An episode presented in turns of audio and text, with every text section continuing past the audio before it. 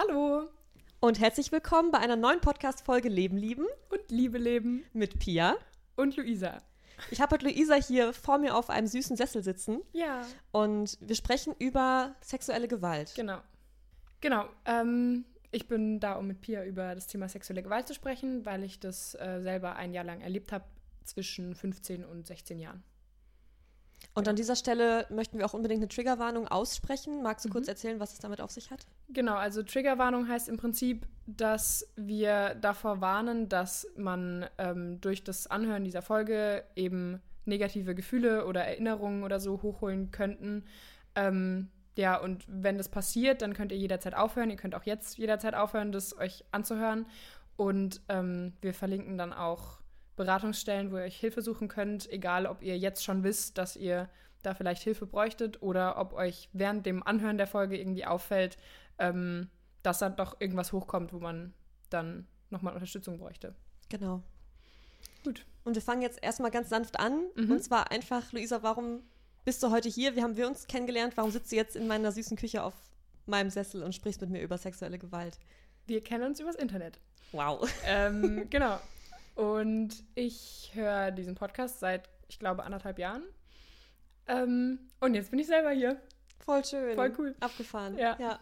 Ja. Ich erinnere mich dran, dass du uns nach der Folge über, Sexuelle? Selbstbestimmung. Genau. Genau. da hatte Luisa uns geschrieben und du hattest, glaube ich, schon ein bisschen geschildert auch, dass du Erfahrung hast und das irgendwie spannend fandest. Und irgendwann Mhm. Genau. hast du dann auch erwähnt, ich weiß gar nicht, ob es schon in dem Kontext war, aber dass du auch Lust hättest, mit uns über halt sexuelle Gewalt zu sprechen, eben weil Genau. du diese Erfahrung hast. Genau, also ich habe auch schon öfter öffentlich darüber gesprochen, also das ist jetzt nicht das Ja. erste Mal oder so. Und dann habe ich Pia eben auch geschrieben, so dass ich da ähm, viel eben öffentlich drüber spreche. Und dass ich auch voll gerne mal hier im Podcast, weil das ja irgendwie gut reinpasst, weil ich meine, es sind ja alle Themen irgendwie breit gefächert, mega Ja. geil, aber eben auch das Thema Sex und so dabei, Sexualität und dann, da gehört es halt leider eben auch dazu. Ganz großes Leider. Genau. Ja, voll. Und du sagst, du hast da öffentlich schon viel drüber gesprochen. Mhm. Wann, wann hast du damit angefangen, das so, oder vielleicht noch viel früher angefangen, wann hast du es überhaupt für dich selbst verstanden? Okay, also angefangen drüber zu sprechen habe ich mit 19 bei Auf Klo ähm, Ja. bei dem YouTube-Kanal. Und verstanden, was passiert ist, habe ich mit 16. Also das war dann auch quasi der Abbruch dazu. Also der Moment, in dem ich es verstanden habe, war auch der Moment, in dem dann es einen Kontaktabbruch gab zu diesem Mensch. Und da habe ich dann quasi durch Input von außen, also meinem Regisseur im Theater damals, ähm, dem habe ich, der hat mitbekommen, wie ich mit einer Freundin darüber gesprochen habe. Und ich habe halt immer so eine verharmloste Variante davon erzählt, also irgendwie so, wie ich es mir halt auch zurechtgelegt hatte, und aber halt nur mit Gleichaltrigen. Und er war dann der Erste, der das eben mitbekommen hat, der da irgendwie noch ein bisschen anderen Blick drauf hatte und trotzdem, obwohl ich selber nicht gerafft habe, raushören konnte, was da war und dann die richtigen Fragen gestellt hat und mir halt quasi sagen und zeigen konnte, jo, das ist nicht einfach nur eine Freundschaft, die irgendwie schiefgegangen ist, sondern das ist halt mehr quasi. Ja. Und äh, von ihm hatte ich dann auch direkt Adressen, um zu einer Beratungsstelle zu gehen, was ultra gut war, weil voll viele Leute ähm, schleppen das ja noch ewig lang mit sich rum, bevor sie dann zu einer Beratungsstelle gehen, weil sie es ähm, selber nicht verstehen, was passiert ist. Oder weil sie ähm, auch, auch ganz großes Problem, weil sie denken, ähm, ja, es ist überhaupt nicht, es kann überhaupt nicht sein, dass mir das passiert ist, weil ich zum Beispiel ein Mann bin oder ähm, weil die Person, die das mir angetan hat, eine Frau ist oder so, oder weil die Person, die mir das angetan hat, zu jung ist oder halt nicht diesem Bild vom Vergewaltiger nachts im Park entspricht. Und auch, ähm, weil man halt ein Bild von Vergewaltigung oder Missbrauch hat, ähm, was mit penetrativem Sex zusammenhängt. Und das ist mir zum Beispiel auch nicht passiert, deswegen darf ich es nicht Vergewaltigung nennen, weil das rechtlich ähm, gilt Vergewaltigung erst ab Penetration. Das wusste ich nicht. Also- also du vergewaltigst einen Menschen dann, wenn du Geschlechtsverkehr im Sinne von Penis in Vagina oder, Oder in, in, in Oralanal, anderen Löchern. genau. Okay. genau. Ähm, also das war zumindest die Definition, die ich vor ein paar Jahren, also die, die vor ein paar Jahren so war. Ich Ja. glaube aber, dass es auch immer noch die Definition ist, die rechtliche. Also Zwang zu Oralverkehr wäre auch schon Vergewaltigung. Genau, ähm, also Okay. es stand, es Ja. stand äh, Penetration oral, anal, vaginal Okay, ähm, ja. quasi. Und ähm, deswegen darf ich zum Beispiel auch nicht Vergewaltigung sagen. Aber deswegen verstehen auch ganz viele Leute eben nicht, was ihnen passiert ist und holen sich dann keine Hilfe, weil, weil es ja nicht schlimm genug ist, sozusagen. Also in, im eigenen Kopf dann oder auch von außen eingeredet wird manchmal, dass man sagt, ja, aber es gibt ja Leute, denen ist viel Schlimmeres passiert. Oder ja, aber das ist ja eine Beratungsstelle gegen sexuelle Gewalt und das war ja nur ein Ausrutscher mhm. oder was und weiß so ich. gewalttätig, also Gewalt genau. ist ja auch ein Wort, wo du erstmal an, an genau. Blut und, und Schläge und, und Fesseln und genau. Festbinden und keine Ahnung was denkst ja. und das ist es halt einfach nicht ja. immer und meistens nicht in Deutschland. Also die meisten Fälle in Deutschland passieren halt im Freundes- und Bekanntenkreis. Das heißt von der Lehrerin, vom Onkel, vom Freund, vom Partner, von einem guten Freund, von ja. der Babysitterin, so und nicht von irgendjemandem, der dich im Park auflauert. Also das passiert ganz, ganz wenig, so vergleichsweise eigentlich. Ja. Genau. Mm, kannst du oder magst du überhaupt erzählen, was grob passiert ist? Also was für ja. eine Gewalt dir angetan wurde? Ja. Also ich ähm, habe mit 13, 14 jemanden kennengelernt, ähm, der in meinem Alter war. Ähm, mega netter Typ so und total lieb, auch vom Aussehen ähm, eher so fast schon ein bisschen so Milchbubi-mäßig zu, zu der Zeit. Also so richtig überhaupt, überhaupt nicht das Klischee halt erfüllt, ne?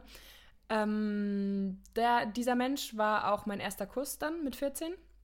Das war freiwillig, also auch von meiner Seite aus dann. Und ich fand ihn da ziemlich toll, so. Ähm, habe mich auch so ein bisschen verknallt und nach dieser Kussaktion ähm, hat er sich dann irgendwie nicht mehr gemeldet und dann war es so ein bisschen, hm. Und ähm, befreundet waren wir aber eben immer noch. Und dann haben wir uns ein Jahr später wiedergesehen und da war ich dann schon so, ja, okay, verknallt eben war ich dann nicht mehr, weil das hatte sich dann irgendwie auch für mich erledigt. Ähm, aber diese Freundschaft und so dieses Bedürfnis nach, ähm, ich mag dich und will Zeit mit dir verbringen und so und auch so eine gewisse Form von Vertrauen war eben auch da. Und ähm, dann wollte er mich aber wieder küssen.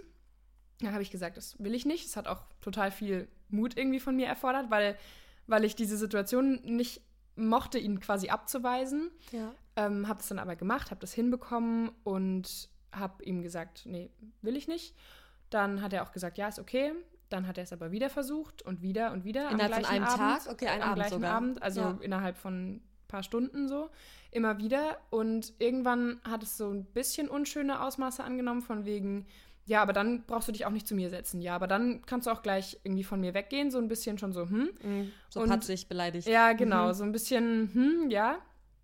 Und dann irgendwann ähm, war es so, dass er quasi auf mir drauf lag und meine Handgelenke festgehalten hat, so rechts und links vom Kopf eben, ähm, auf mir drauf lag, sodass quasi ich komplett blockiert war und ähm, nur noch so meinen Kopf hin und her drehen konnte und er halt die ganze Zeit versucht hat, mich zu küssen und irgendwann mir die Klamotten ausgezogen hat und sie in eine Zimmerecke geworfen hat, wo ich nicht rankam. Also ich hatte nur noch so quasi meine Unterhose an. Ja. Da habe ich mich so ein bisschen dran festgeklammert auch und hat meine Hand auf seinen Penis gedrückt und hat ähm, seinen Körper quasi zwischen meine Beine geschoben und so. Also so quasi wie man auch beim Sex Missionarstellung da ja. liegen würde, nur ich hatte eben noch diese Unterhose an und er seine auch. Aber ähm, genau, es war dann eben, dass er mich angefasst hat gegen meinen Willen, dass er ähm, irgendwann, also das ging dann über ein Jahr lang. Das war jetzt so in, in diesem, bei diesem ersten Mal war das. War, war das, das so? alles an dem Abend, wo auch dieser Kuss äh, Das war alles an erst einem abgeblockt Abend. und dann halt erzwungen wurde. Genau. Okay. Das war alles an einem Abend. Ähm, und dann ging es eben über dieses Jahr verteilt immer weiter und beim allerletzten Mal hat er mich dann auch geschlagen, also mir Ohrfeigen gegeben und so, weil ich so, ähm, Zitat, rumzicke, so, also weil ich halt nicht mache, was er will weil er mir kurz davor gesagt hat, ich müsste ihm einblasen, weil ich schuld bin, dass er das möchte. Und ich habe gesagt, das mache ich nicht. Und dann habe ich eben Ohrfeigen kassiert dafür sozusagen von ihm. Also da gab es dann auch wirklich ähm, noch, also die körperliche Gewalt wurde halt einfach nochmal eine Spur krasser dadurch. Ja. Genau. Was war, ja. also wie, wie ist es dazu gekommen, dass du nach diesem ersten Mal, nach diesem, nach diesem Abend, wo mhm. du schon so gewalttätig quasi dazu gezwungen wurdest, ihm mhm. irgendwie körperlich nah zu sein, mhm dann mit ihm weiterhin in Kontakt geblieben bist? Wie hat sich das ange angefühlt? Das ist mega spannend, weil ich das auch erst viel später verstanden habe, warum ich ihn trotzdem weiter sehen wollte ja. und ihn wieder treffen wollte und ihn auch quasi in Anführungsstrichen freiwillig wieder gesehen habe. Ähm, ich glaube, dass es ganz, ganz krass ein ähm, dieses Ding war, mir selbst zu beweisen, dass ich die Situation handeln kann. Weil ich habe ja einen ganz krassen ja. Tiefstatus dann plötzlich, wenn mir jemand sowas antut. Und ich bin eigentlich eine Person, die zum Beispiel, wenn mich jetzt damals in, in der Disco oder irgendwo auf der Straße irgendwer irgendwie an den Hintern gegrapscht hat oder mich angefasst hat, dann hatte ich da null Problem damit, ähm, die Person irgendwie zur Sau zu machen oder wegzuschicken oder so. Auch wenn das Freundinnen von mir passiert ist, die dann eher so ein bisschen äh, einfach, die das super unangenehm fanden, aber sich nicht so richtig durchsetzen konnten, dann hatte ich damit irgendwie kein Problem. Deswegen bin ich quasi durchs Leben gelaufen mit dem Gedanken, mir passiert sowas nicht. Oder halt klar, wenn jemand krass körperlich überlegen ist, aber mit dem Gedanken, ich kann mich eigentlich für mich einstehen so und mich durchsetzen. Und das wurde so gebrochen einfach dadurch, dass ich total das Gefühl hatte, ähm, das wieder gut machen zu wollen quasi und mir selber und auch ihm und dieser Situation zu beweisen, dass ich da rauskommen kann und habe mir dann Sätze zurechtgelegt und gedacht, okay, dann, dann mache ich einfach so und dann sage ich ihm, du Arschloch, verpiss dich und so. Und zeigst es ihm so richtig. Zeig's ihm so richtig, genau, ja. und, und zeig's auch mir quasi. Und habe dann dadurch aber voll, ähm, voll noch mehr die Kontrolle quasi verloren, weil ich halt immer wieder mich in so eine Situation begeben habe und ähm, auch nicht versucht habe, Treffen zu verhindern oder so, sondern eher noch dachte, ja, okay, ähm, diesmal mache ich das so und habe aber jedes Mal quasi das nicht geschafft oder halt irgendwie gesagt, ja, lass mich in Ruhe, aber halt so, es wurde halt einfach übergangen und dann war auch schon alles an Mut wieder verloren und dann war ich halt nur noch so ein zusammengesunkenes Häufchen Elend irgendwie. Ja. Und ähm, deswegen will ich auch nie wieder von mir denken, so, boah, ich bin jetzt so weit, ich habe jetzt so viel da gearbeitet, mir passiert sowas mhm. nicht mehr. Weil dann bin ich genau wieder an dem Punkt, der so saugefährlich ist. Ja. Ja, deswegen ist es eigentlich für mich ganz sinnvoll zu wissen, mir kann sowas offensichtlich passieren. Und ich kann aber vielleicht jetzt besser darauf reagieren, so hoffentlich. Ja, weil du auch jetzt genau. weißt, genau. wie du dir Hilfe holst. Und weil die Alarmglocke früher ja, läutet klar. und weil ich weiß, wenn mir das passiert, dann kann ich einfach wieder zu einer Beratungsstelle gehen und mir helfen lassen quasi. Ja. Und du bist dann quasi von Mal zu Mal eigentlich immer aus deiner Perspektive irgendwie kleiner, schwächer geworden mhm. hast dir deswegen ja, jedes Mal vielleicht umso eher vorgenommen, jetzt beim nächsten Mal aber wirklich, weil ich merke ja, ich, ich muss, ja. muss ja irgendwie gehen. Ja, und das genau. dann über ein Jahr vielleicht in so einer, also mhm. nach so einer, in so einer Schleife gewesen. Voll. Boah. So eine Abwärtsspirale eigentlich. Ja. ja. Genau. Crazy. Und hast, hast du mit den Menschen auch zwischendurch Dinge erlebt, die, die irgendwie, schön die schön waren? Ja, voll, voll. Ja. Das ist auch richtig krass. Ich glaube auch tatsächlich mittlerweile, also ich war immer so ein bisschen hin und her gerissen. Ich glaube aber mittlerweile nicht mehr, dass er mich absichtlich irgendwie nett behandelt hat und manipuliert hat, um das machen zu können, sondern dass wirklich dieser Schalter bei ihm umklickt. Mhm. Ähm, was ihn jetzt nicht entschuldigt, aber was es halt irgendwie erklärt so. Ähm, weil ich dann, wenn wir unter Leuten waren und irgendwie draußen waren und so, dann war das einfach ein komplett anderer Mensch. Und sobald die Tür hinter einem ins Schloss fällt und man zu zweit ist, ist einfach, also schaltet da irgendwas um, was, was, ähm, wo, also wofür er im, in einem gewissen Sinne nichts kann, weil es halt in seiner Psyche passiert. Aber also Schuld ist quasi diese, dieser Schalter, den er nicht, also der einfach umklickt. Aber die Verantwortung dafür, mit diesem Schalter umzugehen, hat halt er. Und da ist es für mich deswegen auch so mega wichtig, halt nicht zu sagen, Menschen, die sowas machen, sind alle Monster und Scheiße und was weiß ja. ich, weil dadurch hat ja ein Mensch, der merkt, ich habe solche Tendenzen, will sich dann damit nicht identifizieren, weil man ist ja kein Monster Klar, selber. Du bist nicht der Vergewaltiger. Genau. Natürlich nicht. Ja. Natürlich nicht. Will, mhm. will, ich nicht sein, bin ich nicht, was auch immer. Und dann hole ich mir nicht rechtzeitig Hilfe, wenn ich merke, oh, ähm, könnte mir aber passieren. Ja, ich habe so. da Tendenzen. Oder vielleicht genau. war ich mir gar nicht so sicher beim letzten Mal, ob meine Freundin das so genau. dringend wollte, wie ich. Wie ich. Ja, ja voll. Ja. Ja. Genau. Und der, der Täter, ist es mhm. für dich okay, Täter zu sagen? Ja, voll. Ja. ja. Ähm, wie ist jetzt der, der Kontakt? Wie war der Kontakt? Wie ist es quasi, mhm. nachdem du es für dich verstanden hast, ist dann weitergegangen mit ihm auch? Also es war so, dass ich ihm einen Brief geschrieben habe, in dem ich äh, den Kontakt abgebrochen habe, weil auch mein Regisseur vom Theater hat auch gesagt, ruf ihn nicht an, triff dich nicht mit ihm, weil dann bist du wieder in genau dem gleichen Dings, dass er dich unterbricht, dass er dich einschüchtert ja. oder so. Und wenn du einen Brief schreibst, weil ich habe ihm schon mal 13 Seiten Brief geschrieben, zwischenzeitlich, und danach kam das Versprechen, kommt nie wieder vor, bla bla bla, äh, ist dann eben, dann war danach noch dieses letzte Mal, ähm, auch mit den Ohrfeigen und so. Aber in diesem Brief konnte ich quasi einfach schreiben, ohne dass ich unterbrochen ja. werde, ohne dass ich irgendwie angeguckt werde und verunsichert werde oder so. Und dann habe ich ihm eben nochmal ähm, irgendwie drei Seiten oder so Brief geschrieben, in dem ich gesagt habe, okay, ähm, ich habe jetzt verstanden, was das war. Das war einfach nicht nur irgendwie scheiße, sondern es war mehr als scheiße so. Und ähm, auch dann gesagt habe, so, dass ich den Kontakt nicht mehr will. Und dann haben wir uns das nächste Mal gesehen, als ich ähm, nach einem halben Jahr Therapie ihn nochmal gesehen habe und ihm eine gescheuert habe. Und ihm quasi gesagt habe, so, du Arschloch, wegen dir war ich ein halbes Jahr, ähm, zu dem Zeitpunkt ein halbes Jahr in Therapie. Und ähm, was du gemacht hast, ist sexueller Missbrauch. Mach das mit mir nicht, mach das mit sonst niemandem. Und ähm, dann habe ich ihm eine geklatscht und bin gegangen. Genau. Und das war auch ein richtig, also es war wortwörtlich ein Befreiungsschlag, weil ich davor total oft Panikattacken hatte. Also viele in der Woche. Und dann hatte ich die nur noch mit Auslöser. Also wenn es einen konkreten Auslöser gab. Okay, quasi. wenn du dich gerade wirklich vielleicht bedroht oder irgendwen in der Nähe genau. gefühlt hast, der dir nicht so genau. wohlgesonnen ist, okay. Oder wenn ich irgendwas halt gesehen habe, was mich konkret an ihn erinnert ja. hat, aber nicht mehr so für mich ohne Auslöser, also ohne Auslöser, den ich benennen konnte oder so. Das war dann nicht mehr so. Ja, das hattest du aber ein halbes Jahr lang, nachdem du quasi genau. das für dich verstanden hast. Ja. Und die Therapie. Genau. In der Zeit Teilweise der so in der Schule oder so. Ja, oh, ja das war ja. wirklich beschissen. Und in der Zeit des Missbrauchs in dem mhm. Jahr hattest du da auch ähnliche. Null. Also ich habe immer, wenn, nachdem wir uns gesehen hatten, habe ich immer geheult. Ja. Also mir ging es halt einfach immer scheiße danach. Aber das habe ich so schnell wieder weggepackt, dass es, dann war das halt ein Typ, der und der wollte irgendwie was von mir und habe ich halt nicht gewollt und habe ja auch das meiste dann quasi nicht gemacht so. Und ähm, ja, von daher, also ganz schnell wieder weggepackt und in dem Moment, wo klar war, was es ist und dann alles wieder hochkommt, was man auch vergessen, verdrängt, was auch immer hat, jo.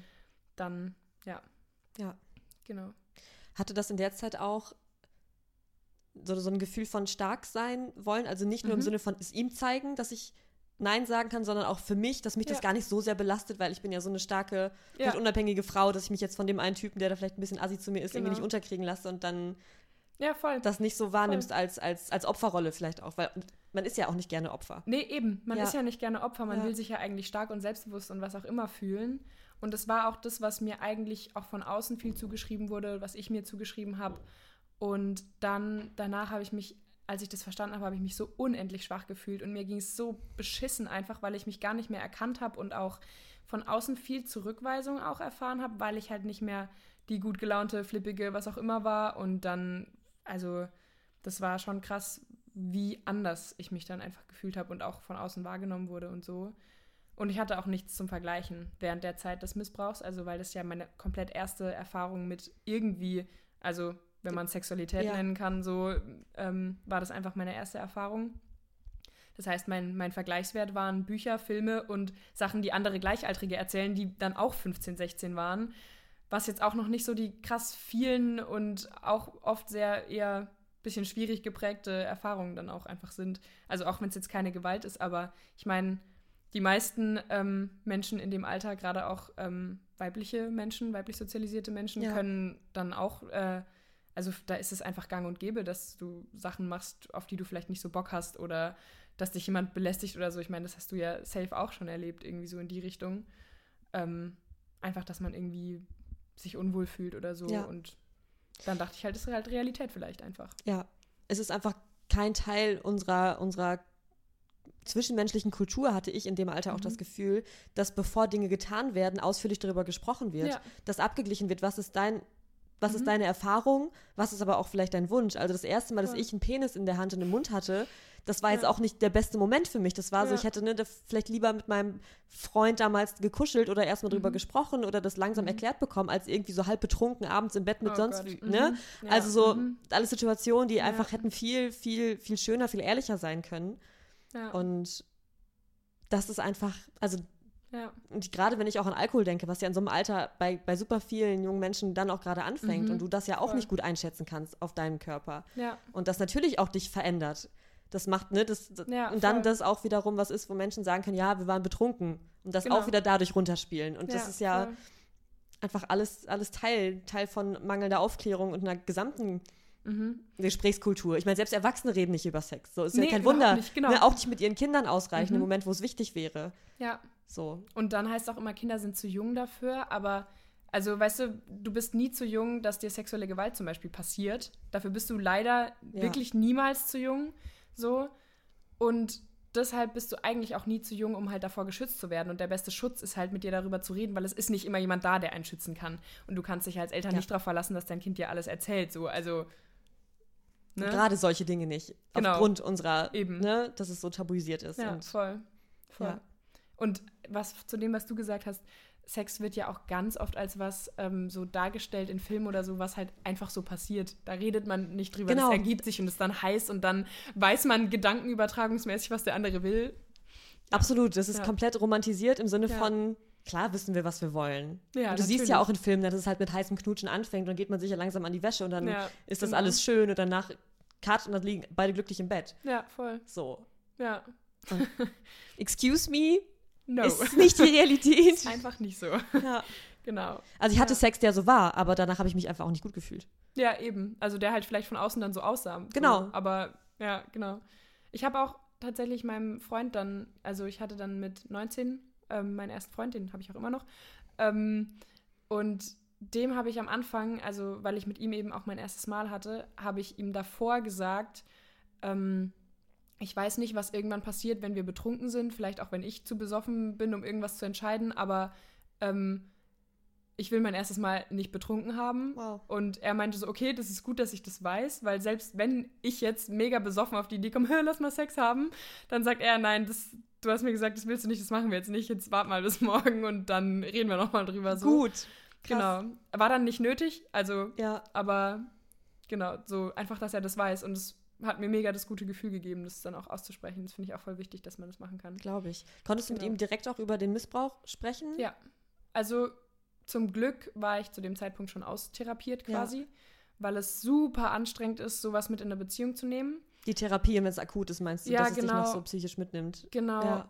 Und also ich war damals schon in ihn verliebt, als, als diese, ähm, diese Missbrauchsgeschichte war und als ich das dann gerafft habe und habe mir so sehr gewünscht, dass wir zusammenkommen. Und ich bin so froh, dass es nicht geklappt hat, weil ich glaube, es wäre nicht gut gewesen, weil ich mir halt so sehr gewünscht habe, dass wir zusammenkommen, weil ich gedacht habe, ich brauche jetzt jemanden, mit dem ich da positive Erfahrungen machen kann, der mich auffängt, der immer da ist und so. Aber was ich halt gesucht habe, war da halt nicht eine Beziehung. Also ich hätte nicht eine Beziehung leben können, die irgendwie gesund ist, sondern ich habe halt irgendwas zum dran festklammern gesucht. Und ich, klar, ich war verliebt, aber es war halt auch sonst überhaupt nicht gesund und es wäre nicht gut für mich gewesen. Ja. Vor allem, was ist, wenn er dann irgendwann weg ist? Was mache ich denn dann? Jo, so. Wenn deine ganze Therapie mit ihm nur möglich gewesen genau. wäre. Ja. Was mache ich denn dann, wenn er, wenn er irgendwann nicht mehr mit mir zusammen sein will oder ich nicht mehr mit ihm oder jo. keine Ahnung, so das ja, wäre ja dann ziemlich beschissen. Ja. Und hat sich ja. das also mit ihm und auch sonst auf deine Sexualität ausgewirkt? ausgewirkt? Ja. Soweit ja. du beurteilen kannst überhaupt. Ja, ja, ja, doch. Also es gibt ein paar Tage im Jahr so, wo das mal hochkommt und dann ja. will ich irgendwie nicht angefasst werden. Also halt so Arm um mich legen oder so schon, aber halt nicht irgendwie sexuell angefasst werden. Ähm, ansonsten eher wenig. Ich glaube, ähm, also so vergleichsweise von dem, was man vielleicht erwarten könnte, ähm, hat es jetzt in Bezug auf ihn wirklich sehr wenig beeinträchtigt, wofür ich voll dankbar bin. Ähm, es hat aber, also ich habe kurz nachdem ich gerafft habe, was da passiert ist, habe ich mit einem rumgemacht, ähm, von dem ich gar nichts wollte. Also ich habe mich gut mit dem verstanden und der fand mich irgendwie heiß und so.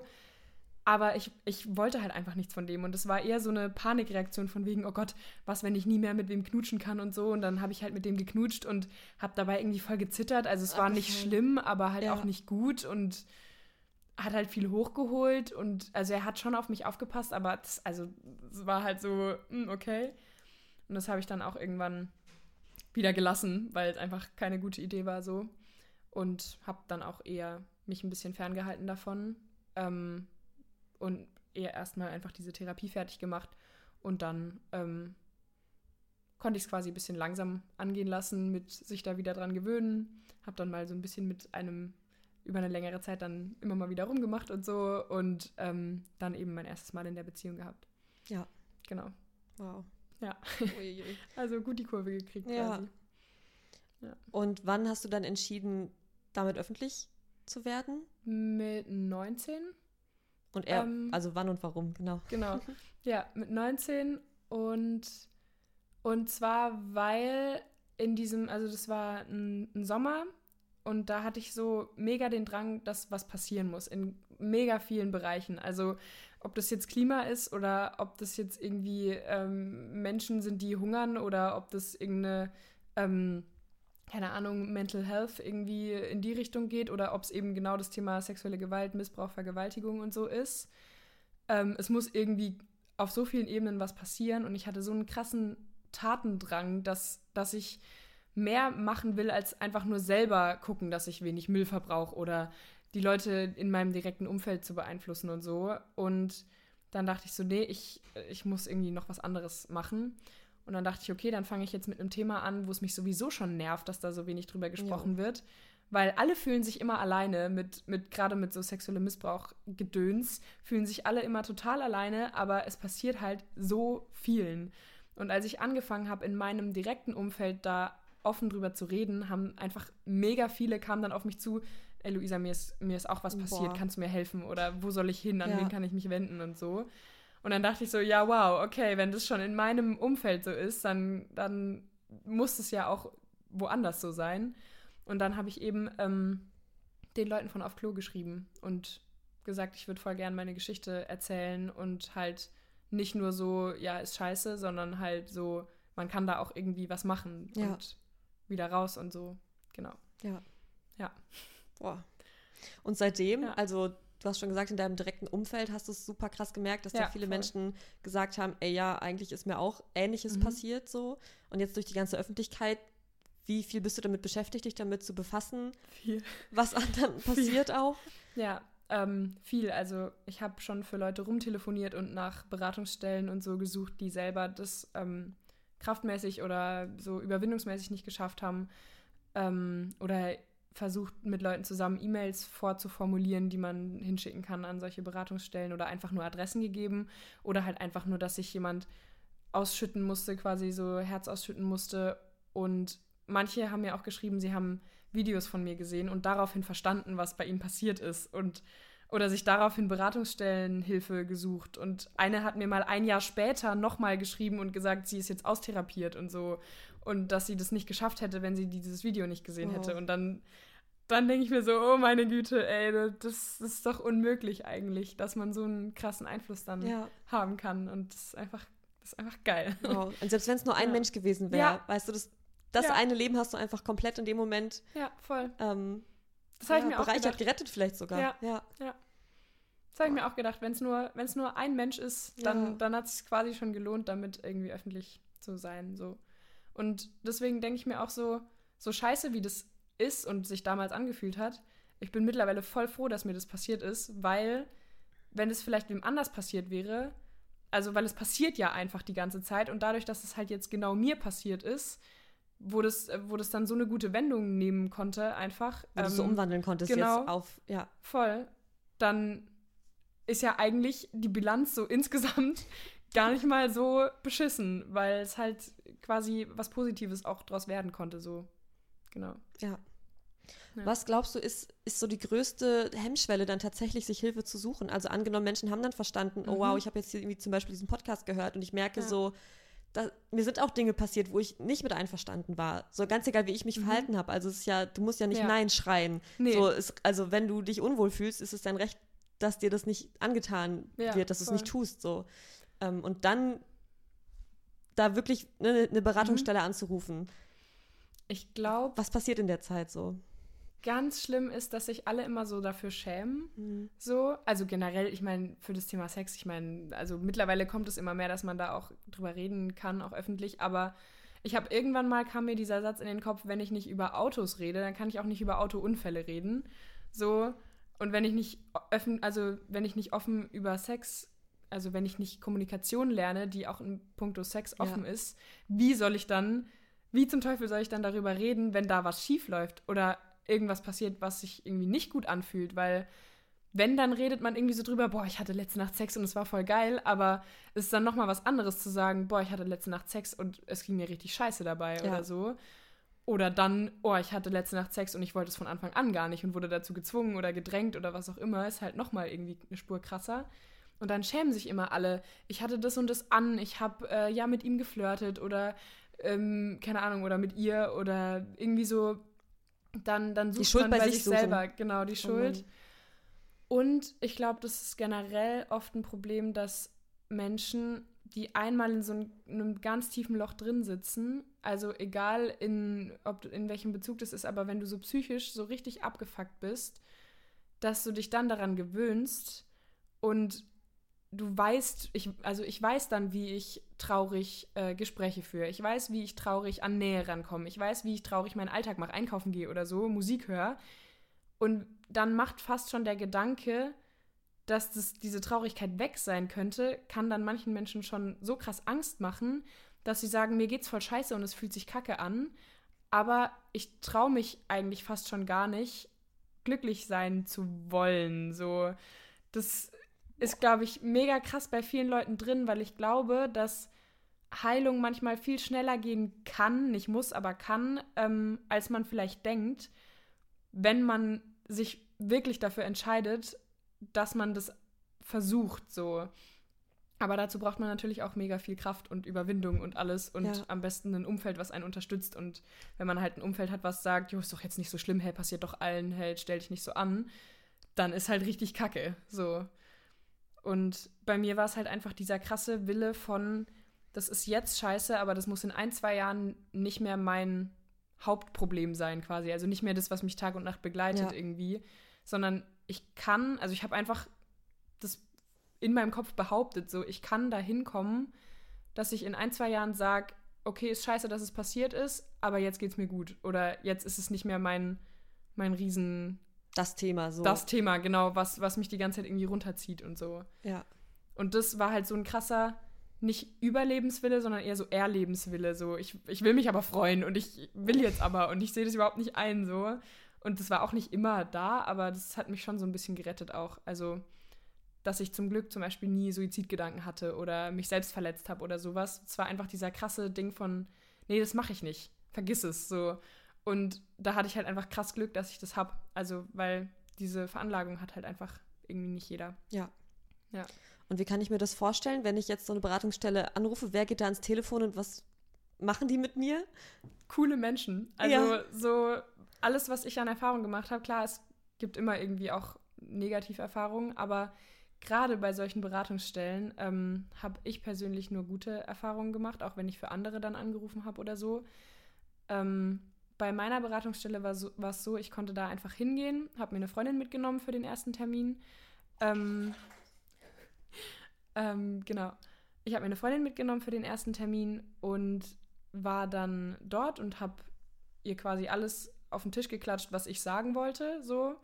Ähm, man muss da auch nicht alles erzählen und es wird einem alles geglaubt. Also es sitzt keiner da und fragt dich aus, sondern Du erzählst einfach, was du erzählen willst und man hört dir zu und glaubt dir alles, was schon mal mega cool ist einfach. Zum Beispiel bei der Polizei wäre das dann anders. Da wird man dann ja ausgefragt und hinterfragt und alles fünfmal gefragt. Und Aussage und so. gegen Aussage und. Genau, mhm. genau. Und ähm, die können einen bei einer Anzeige unterstützen, wenn man eine machen möchte.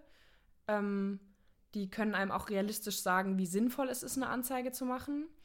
Ähm, was ich nämlich zum Beispiel nicht gemacht habe. Und es ist halt cool, weil, also ich war damals unter 18 und dadurch wurde das alles übernommen und ich musste nicht mal meine Krankenkassenkarte irgendwie denen zeigen, weil ich eben unter 18 war. Das heißt, theoretisch hätten die nicht mal meinen Namen wissen müssen. Also okay, nicht mal meinen wow. Vornamen oder einen falschen Namen. Ja. Und Gut haben auch wissen, also dass das möglich ist. Ja, ja, ja, genau. Genau, mega wichtig. Also die sagen nichts, machen keine Anzeige, wenn man das Rufen deine Eltern nicht an. Rufen deine Eltern nicht an. Ja. Genau. Das ist einfach sehr cool. Ja. Und haben dir dann auch geholfen, die Therapie zu finden und anzufangen? Also ich habe dort quasi so eine Art Therapie gemacht. Ah, also okay. die können einem helfen, eine psychologische Unterstützung zu bekommen, aber ich konnte dort dann eben auch teilweise wöchentlich, teilweise alle zwei bis drei Wochen hingehen für 50 Minuten und darüber reden und auch so eben Therapie machen, quasi Traumatherapie. Ja. Genau. Wie sieht sowas aus, wenn du es erzählen magst? Also ich, ja, ne, ich finde das einfach, ja, einfach. Äh, spannend, weil ich noch nicht in der Position war, dass ich das ja. in, Kau äh, in Kauf, äh, nicht in der Position in war, das in Anspruch nehmen mhm. zu müssen, zu wollen. Ja. Ähm, man erzählt, was man will, mhm. so. Also man muss nichts sagen. Es ist natürlich, also man kann am besten damit arbeiten, je mehr man weiß als Therapeutin, so. Ähm, und dann habe ich quasi immer erzählt und dann hat sie mich teilweise so gedanklich zurückgeführt in die schlimmste Situation, also in die Situation, in der ich mich am schlimmsten gefühlt habe mit ihm. Und dann haben wir diese Situation ähm, so in meinem Kopf vorbeiziehen lassen, bis ich irgendwann, ähm, also um so eine Verarbeitung an, anzuregen, bis ich irgendwann an einem Punkt war, wo ich merke, okay, mein Gedanke im Kopf war, ich fühle mich total hilflos, bis ich an den Punkt komme zu merken, okay, das nächste Mal, wenn sowas passieren sollte, könnte ich das und das machen, um so ein bisschen so eine mentale, ein mentales Gegengewicht zu konstruieren. Und dann haben wir uns ausgemalt quasi, was hätte sein ah. können, was ich hätte machen können okay. oder ja. wie ich hätte da rauskommen können oder so. Und haben versucht, quasi aus diesem Satz, ich bin hilflos, einen Satz zu machen, ich kann mir helfen, so für die Zukunft. Und das regt quasi dann auch die Verarbeitung an. Also in den nächsten Tagen kann es dann sein, dass man dann mehr davon träumt oder so. Das heißt, wir haben das immer nur gemacht, wenn jetzt ich keine Klausur am nächsten Tag hatte oder sowas. Aber ähm, ja, weil, weil man dann da eben noch mal ein bisschen mehr so reinkommt vom Kopfmäßigen, vom Kopfmäßigen her. Aber genau so und halt einfach viel geredet, auch so über einen Freundeskreis und mit wem ich dann in meinem Freundeskreis darüber sprechen könnte und so halt auch so konstruktiv für den Alltag und sowas. Und Entspannungsübungen gegen Panik haben wir gemacht, also weil ich eben diese Panikattacken ja. hatte. Solche Sachen. Boah. Ja. Richtig cool. Und glaubst du, dass auch die Therapie was ist, wovor Menschen Angst haben können, eben weil da so viel wieder hochgeholt wird? Ja, weil ich stelle mir das sau krass vor, wenn du dann in die Konfrontation gehst und dich komplett zurückversetzen lässt mhm. in die schlimmsten Momente, dass das vielleicht auch schon was ist, was uns vielleicht potenziell davon abhält, das überhaupt in Anspruch ja. zu nehmen, weil da so viel Angst vor der Angst schon herrscht. Ja, auf jeden Fall. Ja. Das Gute ist, also die machen das nicht mit dir, wenn man das nicht will, so. Also du musst nicht so tief gehen. Genau, sozusagen. du musst nicht so tief gehen. Ja. Also ich habe das halt gemacht, weil ich gesagt habe, nee, ich will das machen. Ähm, aber also ich weiß nicht, voll viele schreiben mir auch so, bei mir ist das jetzt schon 15 Jahre her und jetzt noch mal eine Therapie machen und dann holt das alles wieder hoch und so. Und dann denke ich mir so, okay, aber du schleppst es halt auch schon 15 Jahre mit dir rum und es wird immer wieder es irgendwie ist halt eh hochkommen. Da. Ja. Eben, es ist eh da. Und es ist irgendwie wie wenn man sich das Bein bricht, dann ist es natürlich am besten, wenn das direkt behandelt wird und zusammengestöpselt. Und dann kann die Zeit das quasi heilen, weil man sagt ja so, Zeit heilt alle Wunden, aber kann sie halt nicht, wenn man sie nicht richtig versorgt, so. Jo. Weil dann wächst dein Bein halt schief zusammen und dann kannst du vielleicht irgendwie so halbwegs drauf laufen, aber irgendwann tut es halt wieder weh, so. Und irgendwie, weil bei körperlichen Wunden, da stellt niemand in Frage. So klar, wenn ich mir das Bein breche, dann gehe ich zum Arzt. Auch wenn sich mein Nachbar vielleicht beide Beine gebrochen hat und es ihm schlimmer geht, so als mir, dann gehe ich trotzdem zum Arzt. Klar, so. Ja. Aber bei so seelischen Verletzungen oder so, da ist es irgendwie so ungreifbar. Und dann sagen alle, nee, ich krieg das alleine hin und ich will ja stark sein und das alleine schaffen. Was auch niemand sagen würde, wenn man sich das Bein gebrochen hat. So, dann natürlich gehst du zum Arzt, aber ähm, und das ist halt auch diese krasse Überwindung, dann zu sagen, nee, das holt alles nochmal hoch und so. Aber irgendwie ist es ja logisch, dass es nochmal wehtut, wenn du sowas wieder fixen willst. Wenn dir so wehgetan genau, wurde. Ja. Eben. Aber es ist halt irgendwie auch, dann, dann kann es halt wieder zusammenwachsen oder heilen oder was auch immer. Und dann hast du halt die Chance, dass du halt wirklich quasi auf diesem kaputten metaphorischen Bein widerstehen kannst, richtig so. Also das ist so mega, mega, keine Ahnung, äh, metaphorisch gesprochen und so, aber irgendwie kann man es dann halt besser greifen, finde ich. Ja. ja. Was ist dein Gefühl, wie auch psychische Erkrankungen gesellschaftlich tabuisiert sind oder vielleicht sogar eher so ein bisschen in so eine Ecke gestellt von, ach, die Psychotante. Ja. Weil das ist auch mein, mein, mein Gefühl, was ich ganz lange hatte, ja. bevor ich so viele Menschen kennengelernt mhm. habe, die auch in Therapie sind und denen das in allen Fällen super krass ja. geholfen hat. Aber auch viele erzählen, dass sie halt in eine Position gekommen sind, wo sie aufgrund dessen, dass sie in Therapie sind, mhm. abgewertet werden. Sei es beruflich, mhm. aber auch gesellschaftlich oder zwischenmenschlich. Ja, beruflich sowieso. Also, ja. dass man dann Stress mit dem Arbeitgeber kriegt oder mit dem potenziellen zukünftigen Arbeitgeber sogar schon, wenn man irgendwie in Therapie ist. Aber also ich finde eigentlich, dass jeder Mensch sich da mal checken lassen sollte.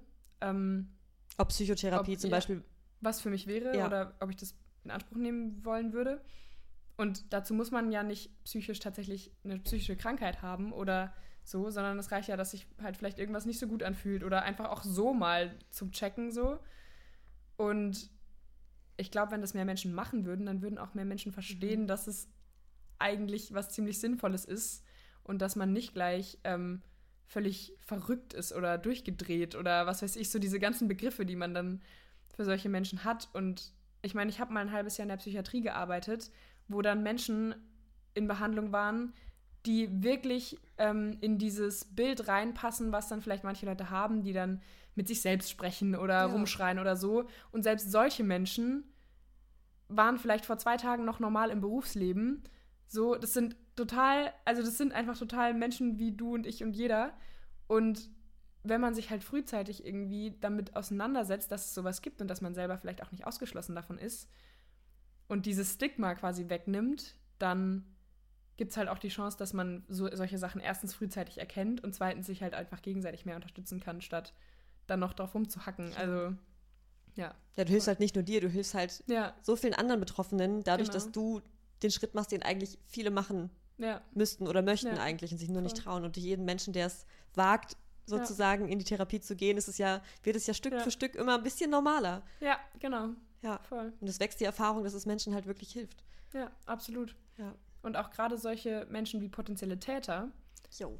Das ist ja dann wieder das Thema vom Anfang, dass man halt auch das dann frühzeitig erkennen könnte und sich nicht irgendwie als Monster fühlen müsste und sagen müsste, oh Gott, ähm, jetzt ist es zu spät, jetzt ist mir sowas tatsächlich passiert und dann bin ich jetzt halt wohl so. Ich darf es auf keinen Fall irgendwem sagen, weil genau. sonst, ja.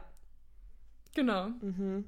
Weißt du, ob der Mensch, der, der dir das damals angetan hat, in irgendeiner Form psychologisch sich hat helfen lassen, irgendwie was geändert, getan hat in seinem Leben, um das, weiß ich nicht, anzugehen? Ich weiß, ähm, weil ich diesen März nochmal ihm eine Nachricht geschrieben habe, so, und auch gefragt habe, eben, ob er sich Hilfe gesucht hat, ähm, weiß ich, dass er nicht in psychologischer Behandlung war, leider, aber dass er, ähm, dass er eine Freundin hat, der das auch passiert ist und dadurch quasi so eine Schnittstelle damit hat und irgendwie ähm, an ihr quasi sieht, was er gemacht hat. Und das wow. hatte ich auch so ein bisschen Schiss Ui. gekriegt, als ich das gehört habe. So nicht, dass er dann bei ihr auch noch mal irgendwie sowas macht. Allerdings hat es mich auch so ein bisschen fast schon beruhigt, weil ich äh, gemerkt habe, okay, er beschäftigt sich aber mit dem Thema. Also weil er auch es ist weiterhin hat, präsent in seinem Leben jetzt. Genau, und ja. er hat mir das auch so dann geschrieben, so äh, dass er sich gerade selber total viel damit auseinandersetzen muss und jetzt auch versteht, was er gemacht hat und was das für ein Ausmaß hatte. So, ähm, genau. Und es liegt aber halt leider nicht in meiner Hand, ob er sich Hilfe sucht oder nicht, ja. weil das wäre eigentlich mir so am liebsten. Aber man weiß es nicht, ne? Hat er sich jemals entschuldigt oder wäre dir das wichtig gewesen oder ist es dir jetzt noch er irgendwie wichtig? Er hat sich entschuldigt, tatsächlich. Ähm, und zwar als ich ihm ein Jahr nach dieser Ohrfeige, nach dieser Ohrfeige, die ich ihm gegeben habe, dann, habe ich ihm ein Jahr später nochmal ähm, geschrieben, dass es nicht nur so ein einmaliges Ding war, wo ich halt irgendwie angepisst war, sondern dass es einfach nachhaltig scheiße ist, was er gemacht hat und mehr als scheiße so. Ähm, dass ich jetzt nicht irgendwie noch völlig zerstört bin, sondern dass es mir mit dem Thema mittlerweile ziemlich gut geht, aber dass ich es einfach trotzdem eine total schlimme Sache finde, die er gemacht hat und nicht will, dass er das nochmal bei irgendwem macht. Und ähm, dann hat er mir eben geschrieben von wegen, ja, ich überlege schon die ganze Zeit, mich bei dir zu melden und es tut mir so leid und bla bla bla. Und dann war ich dann auch so, hm, glaube ich dir das oder glaube ich dir mhm. nicht? Und ja, okay, mir eigentlich auch egal. Bums, jo, äh, muss ich dir auch nicht glauben, ist auch nicht meine Aufgabe, dir jetzt irgendwie Absolution zu erteilen und zu sagen, nee, nee, ist schon okay so. ähm, aber ja, ähm, man weiß es nicht, wie, wie ernst gemeint oder wie ehrlich das dann ist, aber Hauptsache irgendwie, er hat es verstanden. Also ich bin nicht so ein Fan davon, dass manche Leute dann irgendwie sagen, ja, dem gehört irgendwie die Fresse eingeschlagen oder so, weil ich denke mir so, ja toll, davon habe ich auch nichts und er auch nicht und auch Menschen, denen er das potenziell antun könnte, auch nicht. Und auch die anderen potenziellen genau. Täter sozusagen, die dann nicht. auch wieder Angst haben, auf die Fresse zu bekommen und dann genau. nichts sagen. Ja. Sondern oh, halt, Mann. er soll halt verstehen, was er gemacht hat und ich hoffe, dass er das jetzt mittlerweile verstanden hat. Ja. ja. Genau. Was mich noch interessiert, ob dich, äh, ob die ganze, ob die ganzen Erfahrungen für dich auch nochmal einen neuen Blick auf generell Sexismus mhm. und sexuelle Gewalt. Also mhm. was heißt sexuelle Gewalt überhaupt? Ja. Was, fällt, was fällt da rein? Und wie nimmst du es seitdem wahr, auch im Alltag mhm. vielleicht? Also hat sich das geändert? Ja. Also ich glaube, meine Alarmglocken gehen einfach viel, viel schneller los, ja. auch wenn mir irgendwie Freunde ähm, von Bekanntschaften oder von sexueller Interaktion oder so erzählen, schellt bei mir irgendwie ganz schnell im, im Hinterkopf, wenn, wenn da irgendwie bestimmte, keine Ahnung, bestimmte Worte fallen oder irgendjemand was sagt, was irgendwie so in eine unangenehme Richtung geht.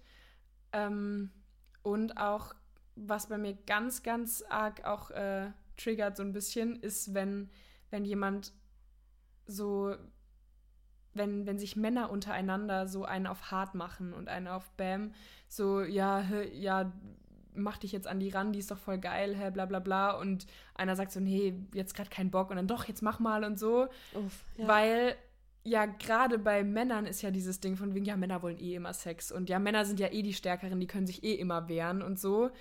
Und es ist halt, macht es halt quasi für Männer noch mal schwerer, damit quasi, ähm, also zu sagen, dass wenn ihnen sowas passiert ist oder das überhaupt selber zu merken, zu verstehen und so, weil sie dann irgendwie ihre, keine Ahnung, Männlichkeit verlieren in ihrem Freundeskreis oder so. Du meinst, wenn sie zu Missbrauchopfern ja. werden? Genau, wenn, ja. wenn sie zu Missbrauchsopfern werden. Ja. Und ähm, eben, also, weil das halt einfach jedem Geschlecht passieren kann, also egal, egal wer das jetzt ist. Und ähm, aber generell auch meine, meine Sexismusglocke auch in Bezug auf Frauen und alle Geschlechter irgendwie ist halt ziemlich schnell ähm, am Start. Und ich merke auch, dass ich und ganz viele andere weibliche Menschen tatsächlich auch oft Angst in Streitgesprächen mit ähm, männlich sozialisierten Menschen, also Männern in ja. dem Sinne, ähm, haben. Also Freundinnen, die sich dann mit ihrem Freund oder mit einem guten Freund streiten und dann ähm, Angst vor der Person bekommen, weil, weil es schon noch mal was anderes macht, wenn eine Person, die dir eindeutig körperlich überlegen ist, wütend und laut wird. Und auch wenn diese Person das gar nicht so meint, weil in dem Kopf von, ich sage jetzt einfach mal Mann und Frau, ne, ja. weil das gerade so ähm, ein Beispiel ist einfach, aber generell halt körperlich überlegene und körperlich unterlegene Personen so, weil es halt einfach oft so ist ähm, in meinem Umfeld, wenn dann eben so ein, ein Typ mit einer Frau streitet und er wird laut ihr gegenüber und er hat überhaupt nicht im Kopf irgendwie körperlich weh zu tun oder so, gehen dann vielleicht bei ihr aber solche Instinktreflexe an, dass man direkt Angst bekommt, weil man weiß, okay, wir streiten uns jetzt gerade auf verbaler Ebene, aber wenn er entscheidet, dass wir das nicht auf verbaler Ebene austragen, habe ich richtig verloren. Ja. So. Oder wenn er ein Stück zu viel sauer wird und das genau. irgendwie körperlich dann ausdrückt. Ja, genau. Boah. Und das habe ich schon von mittlerweile Krass. einigen Menschen eben in, also dann hauptsächlich eben Frauen in meinem Umfeld ähm, gehört, dass sie das, dieses Gefühl kennen. Und ich habe auch irgendwann bei mir bemerkt, dass ich dieses Gefühl kenne. Und das ist auch was eben, wo meine, meine Alarmglocken eben total aktiv sind. Kennst du das auch? Also das mit dem, mit dem Streitgespräch mhm. kommt mir nicht so bekannt vor, weil ich mhm. in Kreisen lebe, Halleluja, Gott sei Dank, ja. ähm, wo ich Streit einfach nicht erlebe, ja. nicht wahrnehme so. Ja. Aber klar, ich meine, Sexismus im, im kleinsten Rahmen, ich glaube, ich kann mir nicht vorstellen, dass du als weiblich gelesene Person in irgendeiner Form davon frei sein kannst in unserer Gesellschaft. Ja. Und sei es nur, dass ich merke, dass in Gesprächen dem männlich sozialisierten Menschen oder eher männlich gelesenen Menschen in mhm. dem Fall ja. ein bisschen mehr Aufmerksamkeit geschenkt wird. Ja. Oder ein bisschen mehr auf die Meinung gegeben wird, mir Dinge vielleicht zweimal erklärt werden, die anderen, mhm. also mhm. von der Tendenz her. Ja. Also ich habe immer auch das Gefühl, ich bin sehr durchsetzungsfähig und auch vielleicht durch mein Auftreten, dadurch, dass ich sehr groß bin, plus halt so eine, so eine Präsenz habe, auch mhm. irgendwie durchaus wahrgenommen, also vielleicht auch wahrgenommener als, als andere Personen. Aber gerade wenn ich zurückdenke, in die Jahre, wo ich nicht so selbstbewusst war mhm. und damit umgegangen bin, wie viel sexuelle Interaktion ich hatte, die einfach überhaupt nicht dem entsprochen hat, was ich wirklich gut fand. Ja, wo, wo es einen Kern in mir gab, der einfach nur mit Menschen Zeit verbringen wollte, Leute näher kennenlernen wollte und dass ich einfach schnell in Sex.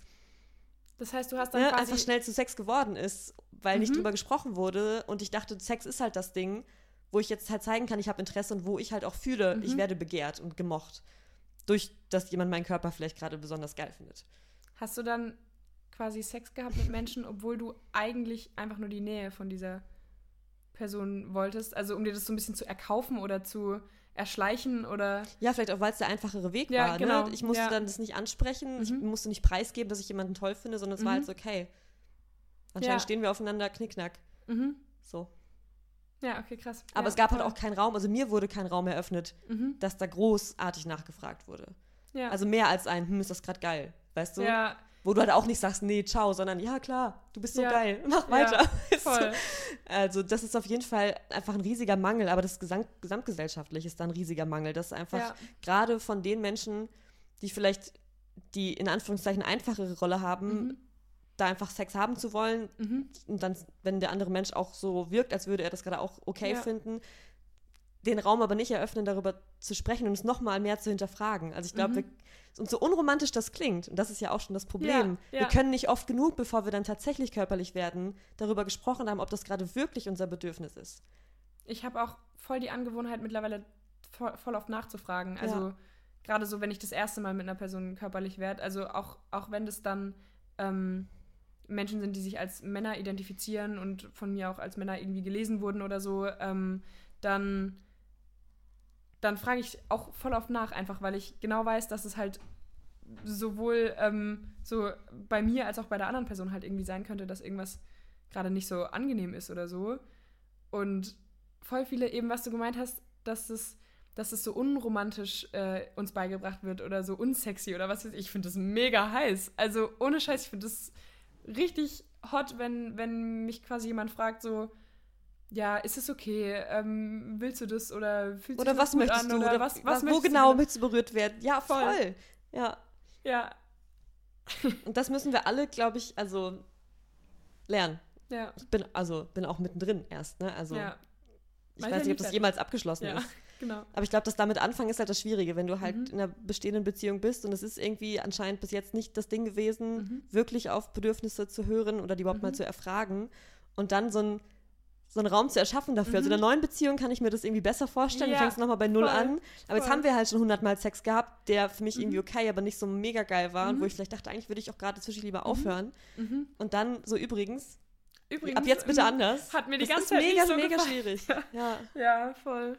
Aber Ja. das wäre dann nochmal ein ganz neues Oh ja. Themenfeld. Uff. Richtig fettes neues Themenfeld. Ja, aber auch da, ne, ich glaube, dass die Schnittstelle einfach, Mhm. ich glaube, dass die Schnittstelle durchaus groß, Mhm. dass das sexuelle Gewalt Mhm. Ja. eigentlich passiert, so. Ja. ja. weil halt voll. ein, ein, ein vielleicht oder ein nicht ganz so deutliches Nein einfach schon überhört wird. Ich meine, es gibt ja auch Menschen, keine Ahnung, ähm, die sind dann betrunken und werden Ja. ohnmächtig während dem Sex und dann wird halt noch schnell fertig gemacht. Oder ähm, die sagen, gerade nicht, vielleicht später. Ich bin müde, ich will schlafen, ich habe eigentlich keine Lust. Das ist auch alles kein Ja. So. Und. Oder auch währenddessen zu sagen, okay, ich, ich will gerade lieber aufhören und so. Das trauen sich erstens mal ganz viele nicht und zweitens, wenn, dann wird es halt auch gerne mal überhört. Und das ist doch absolut ja. sexuelle Gewalt. Das ist, ist absolut sexuelle Ja. Gewalt, genau. Ja. Ja. Jo, Möchtest du noch was sagen zu den, Mm. den Menschen, die hier zuhören? ich würde sagen, ähm, passt auf euch auf, holt euch immer Hilfe, äh, egal ob es anderen Menschen vielleicht in euren Augen noch schlechter geht als euch, weil sonst dürfte sich nur ein Mensch auf der Welt Hilfe holen, nämlich der, dem es am beschissensten geht, so auf dieser Skala. Ähm, und ja, passt auf euch auf, passt, passt auf andere auf und ihr seid niemals schuld, egal was ihr anhattet, egal wie viel ihr getrunken habt, egal ob ihr geflirtet habt, egal ob ihr geknutscht habt. Ähm, egal was gegen euren Willen passiert, das ist immer nicht okay. Und da darf man immer was sagen und wenn das nicht wahrgenommen wird und übergangen wird, dann dürft ihr euch auch Hilfe holen. Wow. Vielen Dank, Luisa, dass du mit mir darüber gesprochen Ja, hast. gerne. Ich Wow. habe voll viel geredet. Ja, bin, dafür bist du auch hier. genau dafür bist du da.